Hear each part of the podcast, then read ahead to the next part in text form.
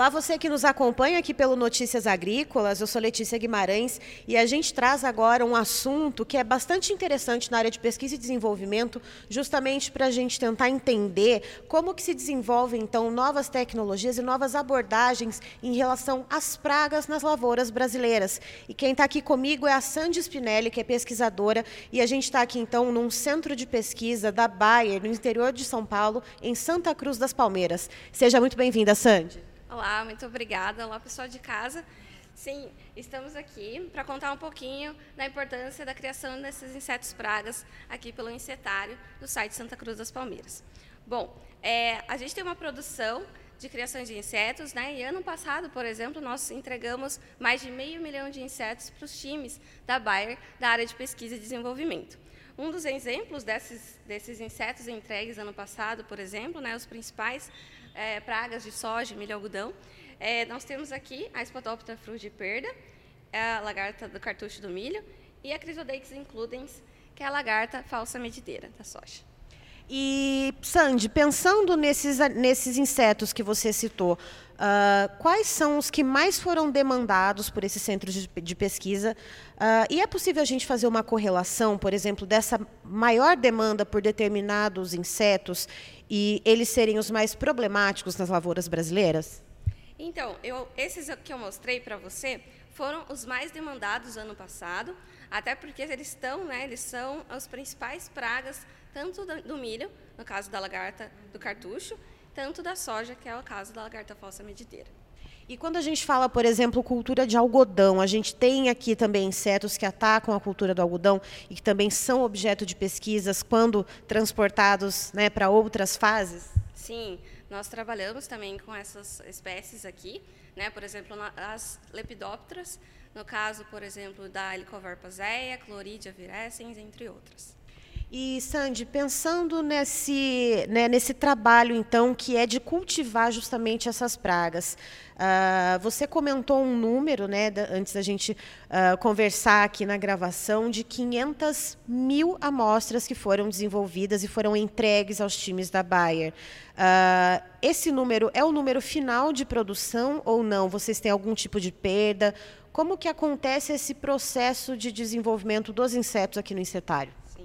Foram é, meio milhão de insetos entregues. Né? Então, para a gente conseguir entregar esse meio milhão, a gente tem a necessidade de produzir duas vezes mais. Por quê? Porque ao entregar, a gente também tem que garantir que essa, essas espécies continuem aqui no insetário. Então, a gente entrega esse, esse número, mas também a gente tem que ter esse backup, esse número aqui, para dar continuidade nessas lagartas, nessas espécies aqui dentro. Como se fossem matrizes. Isso, como se fossem matrizes. E aí, então, tudo bem, a gente criou aqui os insetos, tem aqui as amostras né, que a Sandy trouxe. Uh, a partir, então, dessa entrega feita aos times de pesquisa, quais são os próximos passos? Como que essas amostras são utilizadas, então, na interação com as plantas ou na interação com os produtos que são desenvolvidos? Essa parte cabe mais aos times que realizam esses ensaios. Então, ao passo, né, o insetário ele tem como função como propósito entregar esses insetos com alta qualidade, na necessidade solicitada e com eficiência. Né? O, o passo seguinte do desenvolvimento da pesquisa é, fica com, com o time responsável. Mas tem essa, essas vertentes, então, por exemplo, um vai para a interação com plantas ou não? É só com a interação com os produtos né, que vão ser aplicados no manejo? É, então, dentro da, do nosso time, né, dentro de CROP, tem tanto essa interação com a parte de inseticida, com biotecnologia ligada a trade, então tem todo esse conjunto. E assim, é a questão de segurança, né? A gente está lidando com pragas, pragas, como a gente disse, que são bem destrutivas e são bem. Uh, são gargalos, às vezes, muitas vezes, na produção né, de várias culturas aqui no país. Uh, como que é feita a questão da segurança para que isso seja uh, produzido de maneira correta, seja transportado, já que isso vai para outros times de pesquisa?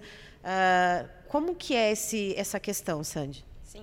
É, esse prédio, né, ele foi construído pensar, pensando na segurança e na qualidade da manipulação desses insetos. Então, nós temos aqui todo um controle de temperatura, umidade, pressão, né, pressão negativa e positiva, para impedir o escape desses insetos. Né? Mas durante toda a manipulação tem todos os cuidados de segurança e qualidade.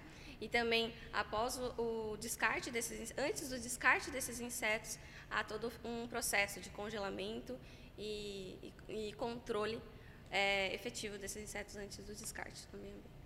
E para esse ano de 2023, né? A gente não pode falar como uma tendência de moda, mas fazendo esse paralelo, né? O que, que, se espera como tendência das principais pragas que podem aparecer nas lavouras das nossas safras? Né? Você já tem algum indício, alguma coisa que já esteja sendo mostrada na demanda pelo é, que é levada ao insetário? Uh, já temos uma tendência, sim, uh, e, tem, e a gente faz um planejamento né, uh, antecipado com os pesquisadores, com os times responsáveis pela área de pesquisa e desenvolvimento. Então, as demandas que eles já têm né, previstas para 2023 já repassaram para nós, então a gente dá continuidade em algumas criações que a gente já tem ou inicia algumas outras. E essa tendência qual seria? Qual inseto que a gente pode falar? Uh, por exemplo, né, a gente tem no complexo Lepidóptero, esses que eu comentei, a gente tem né, demandas já previstas e outras também de, de, de importância para os agricultores, para o mercado, como, por exemplo, espécies né, da ordem Miptra e Coleóptera. Certo, Sandy, muito obrigada. Está aí, então, Sandy Spinelli, pesquisadora da Baia, nos trazendo, então, uh, as curiosidades a respeito do insetário, que é uma etapa essencial na pesquisa, né, Sandy?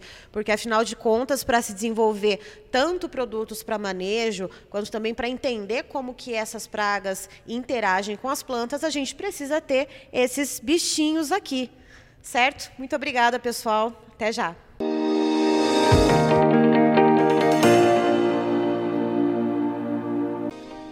Se inscreva em nossas mídias sociais. No Facebook, Notícias Agrícolas. No Instagram, arroba Notícias Agrícolas. E em nosso Twitter, arroba Norteagri.